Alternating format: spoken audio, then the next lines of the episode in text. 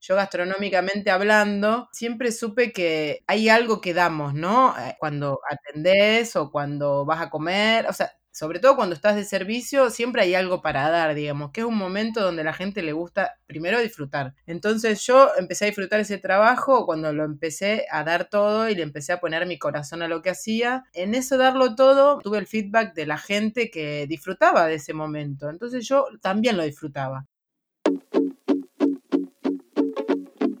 Esto es Comanda, un podcast de audio relatos sobre mujeres de la gastronomía. Mi nombre es Laura Marajowski y te invito a espiar el backstage del mundo de la cocina y las bebidas de la mano de una protagonista distinta en cada capítulo para poder entender cómo atraviesan la cultura, la historia y el género a la gastronomía. Comencemos entonces por hablar de gastrocultura y escuchemos lo que sus protagonistas tienen para contarnos. En el capítulo de hoy, Valeria Saavedra, gastronómica, emprendedora, especializada en fitoterapia y botánica, y creadora y destiladora de La Salvaje, el primer gin hecho en Rosario, Argentina.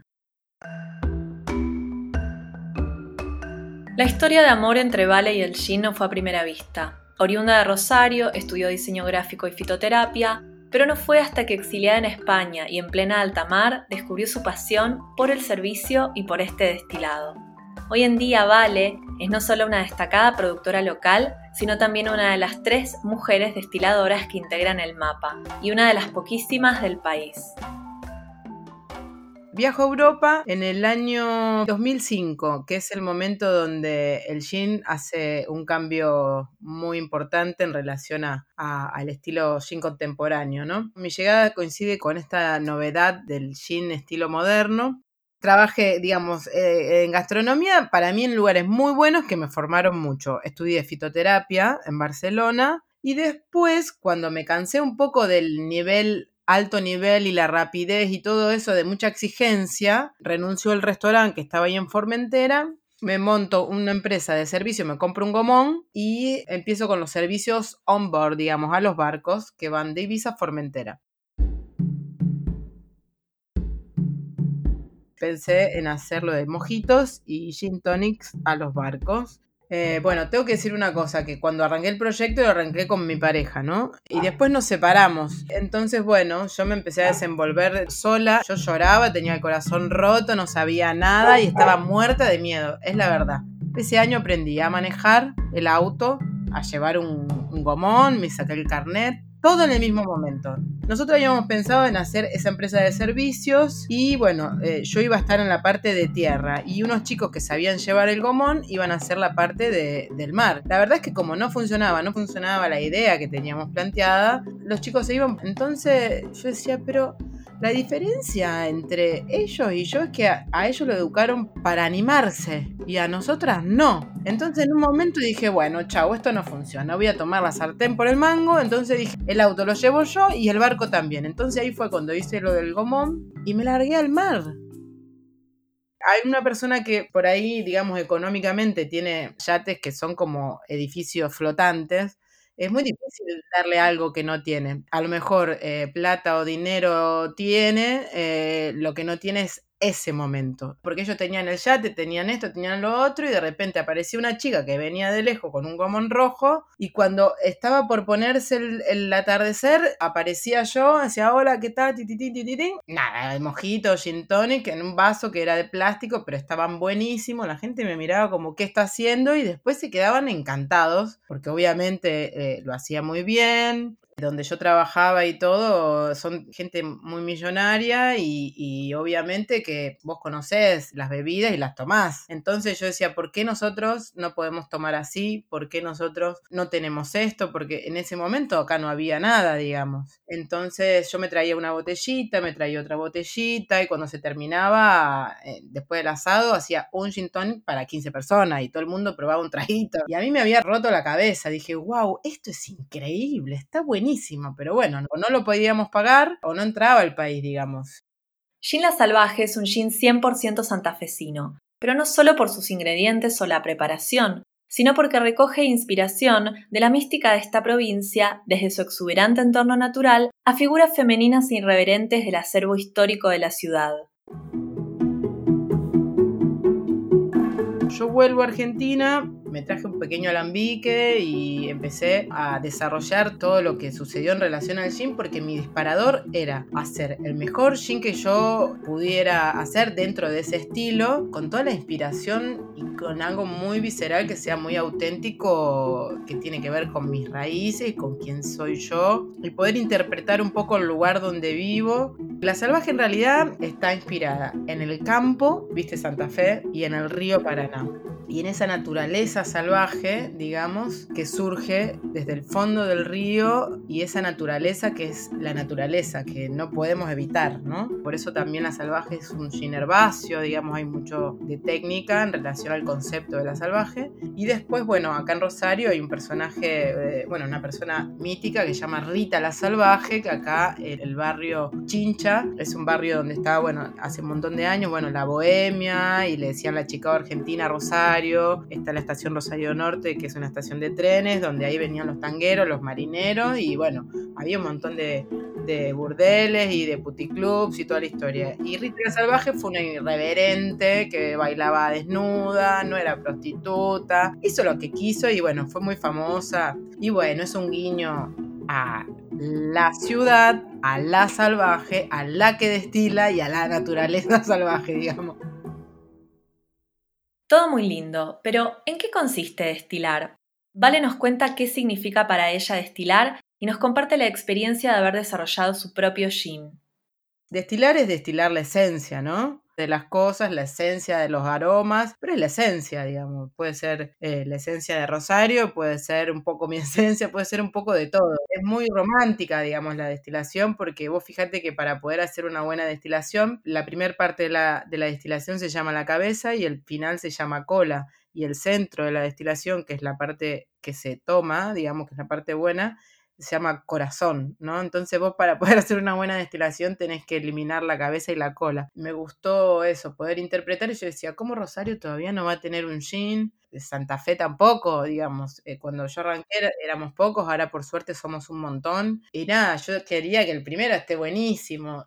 En relación a lo que la gente me dice, pude lograr eso que lo tenía más como una cosa de querer compartir esa experiencia, ¿no? De lo que yo había vivido un poco. Estuvo bueno, ¿no? Porque la gente me devuelve eso, la verdad. Así que misión cumplida. Esta parte es como la parte más emotiva de todo. Otro lugar común que hay que desarmar tiene que ver con genderizar tareas y roles. Es decir, asociar a la mujer y ciertas aptitudes que supuestamente tenemos, orden, sensibilidad, pulcritud, estética, con labores específicos que requieren de ellas en una determinada área. ¿Será por esto que cuesta ver a mujeres desarrollarse profesionalmente o destacarse en espacios usualmente asociados al espectro de las aptitudes masculinas? Hornos y grandes cocciones, destilación, desposte y tantos otros. Pero incluso también cuesta verlas en roles de mando o dirigiendo equipos, ya sea al frente de cocinas o en empresas. Tengo que decir que me han abierto muy bien las puertas, pero bueno, me he tenido que hacer un poco de lugar. Y bueno, el Gin eh, ha hecho lo suyo, digamos. Fui a hablar ahí con unos chefs o con el mejor restaurante acá de Rosario, que son muy amables y muy, muy generosos siempre. Entonces yo le digo, mira, necesito que me hagas la onda ahí en el mercado, en el mercado para ver eh, si viene lima, si viene naranja, o sea, las frutas, ver, o sea, cosas que yo pueda llegar a, necesitar y que vos me digas dónde, porque el mercado es un lugar muy grande, son dos mercados en Rosario y uno no sabe dónde comprar, es un lugar enorme donde hay camiones, gente, gente, gente y uno tiene que saber. Entonces la verdad que él ha sido muy generoso conmigo. Entonces fuimos al mercado de concentración y bueno, imagínate todo el ruido, no sé qué, todo el mundo, toda la mañana gritando y tal. Y estábamos con Carlos y Carlos decía, bueno, ella es la primera productora de Gin, de Rosario. Me estaba presentando a los dueños de los lugares o la gente, los encargados, como para que yo luego pueda ir y no perderme en ese lugar enorme. Ah, qué bien, qué bien. Ah, sí que vos haces jeans. Ah, vos sabés que mi hermano, la mujer de mi hermano también hace, hace pantalones. Y yo decía, no acreditaba, digamos, lo que estaba escuchando. Me decía, Ah, no, no, le digo, pero yo no hago jean pantalones. Yo lo que hago es Gin con G. la bebida, Ginebra. Ah, ¿vos sos la de la dueña de la marca Ginebra? No, la, marca Ginebra de ropa. No había manera de que me viera como una productora de bebida y destilado. O sea, y eso me pasó varias veces, no una vez. De no ser por María la judía o la hebrea, considerada la primer mujer alquimista, hoy no tendríamos el alambique.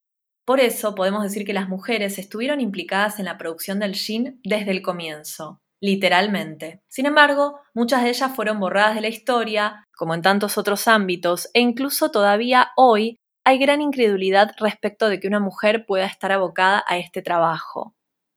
Para hablar de destilación, una persona que es muy importante es María la Judía o la Hebrea, que nació en el siglo I y II en Alejandría, que sería el actual Egipto, y que ella era científica e inventora.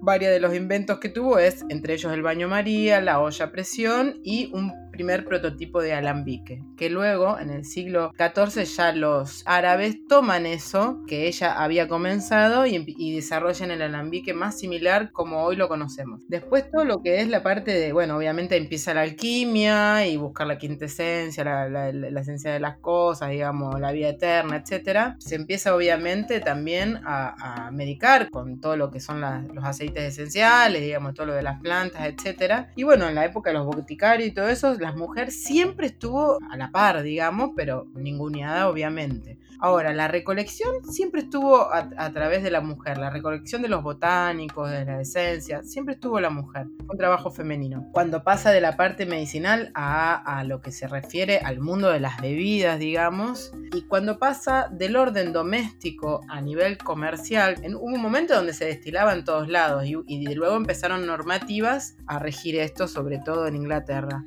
cuando cambia esa posición, digamos, de, doméstico y curativo a, ser recreativo y comercial, ahí la mujer, chau. Cuando empiezan a hacer todo lo de las licencias, empiezan a perseguir a las personas que están destilando en las casas, etc. Sobre todo con una hazaña mayor a las mujeres y a las mujeres solteras más. Entonces, sobre ese hecho puntual que fue la legislación que hubo en Inglaterra, hay mujeres que dejaron de, destilar, otras que fueron presas y otras que fueron a trabajar primero a las fábricas porque eran la mano de obra cualificada. Entonces sucedió un hecho bastante significativo en relación a esto hasta que, bueno, obviamente luego el hombre tomó mucho más la posta y la mujer quedó pegada totalmente del lugar. El Gin ayudó a las mujeres a cambiar su condición. Era un espacio que las admitía como ciudadanas independientes, ya que los lugares donde se vendían gin eran mucho más fluidos e igualitarios. Allí las mujeres podían consumir en público con otros hombres y como poner un negocio así era relativamente simple, muchas también comenzaron a producirlo y venderlo. No por nada, este destilado fue llamado Madame Ginebra y algunas etiquetas llevaron una figura femenina. Esto lo explica la escritora Giovanni Phillips, quien estudió la historia del gin y su impacto en la emancipación de la mujer a partir del siglo XVIII en Inglaterra.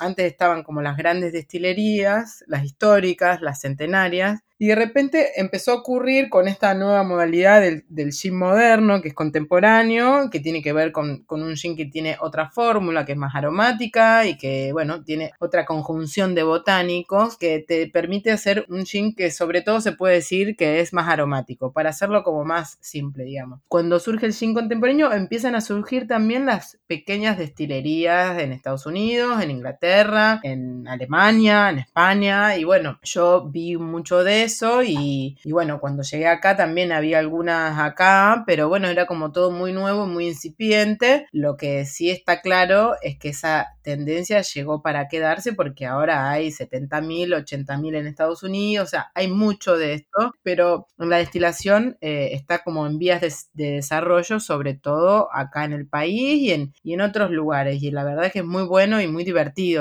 por lo menos tener un pie, digamos, en, en esto nuevo incipiente que, va a crecer y está creciendo mucho en Argentina. ¿De dónde venimos y hacia dónde vamos? Quizás ese sea el mayor interrogante. Si bien en los últimos años algunas de las principales destilerías del mundo, desde Hendrix a Bloom, cuentan entre sus filas con mujeres destiladoras creando recetas, todavía falta mucho. Los maestros destiladores, como le dicen, son en su mayoría hombres blancos y cisgénero. Pero tal vez, como también reflexiona Belu, En paralelo al cambio cultural, se necesita humildad para aprender a través del error y animarse a probar.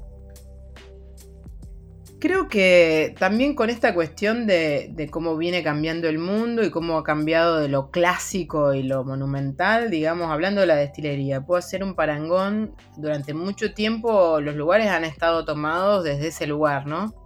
Y a la mujer no se le ha dado mucho, mucho espacio. Creo que depende de, un montón de, todos estos ajustes y todos estos movimientos que muchas estamos haciendo, digamos, ya sea en la producción, sino en defender un estilo, ponerse en una barra o en la cocina. Depende mucho de las posibilidades y de la sociedad como vaya evolucionando, pero mm, las mujeres le damos como ahí un toque em, que se puede justamente puede ser una buena conjunción con otro estilo porque está bueno poder compartir. Creo que está bueno eso, como poder compartir esos espacios. Para eso tenemos que tener igualdad de derechos y un montón de cuestiones y de, y de trato y de de sueldo. Pero bueno, creo que la sociedad tiene que aprender y nosotras también tenemos que aprender a hacernos valer, digamos. Y bueno, la verdad es que hay que levantar la cabeza y fuerza, tripa y corazón. a veces también hay que animarse y aprender sobre la marcha, digamos. Si gastronomía hay mucha gente que estudia y hay gente que aprende sobre la marcha, sobre el error, digamos. Igual yo creo que la vida uno aprende sobre el error, pero está bueno poder equivocarse, poder animarse, poder, aunque sea, decir, bueno, yo intentaré esto y por lo menos lo intento. Y sobre todo creo que entre el sí y el no, lo único que hace falta, o entre el no y el sí, mejor dicho, lo único que hace falta es tiempo, ¿no? Entonces, si vos intentás intentar, en algún momento las cosas se van a dar. Esto fue Comanda, un podcast de Gasto Relatos que se realiza en el marco de Mapa de Barmaids y Afines, la primera plataforma de empoderamiento y visibilización de mujeres gastronómicas en la TAM. Nos encontrás en www.mapadebarmaids.com.ar o en todas las redes como Mapa de Barmaids. Podés suscribirte a nuestro newsletter donde expandimos estas y otras historias y si sos gastronómica trabajando en Argentina, Chile, Perú o México, anotate en el mapa y sumate a nuestra comunidad.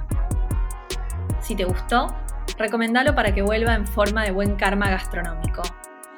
Para enterarte cuándo sale el próximo episodio, suscríbete en Spotify o en cualquier app de podcasts. Hasta la próxima.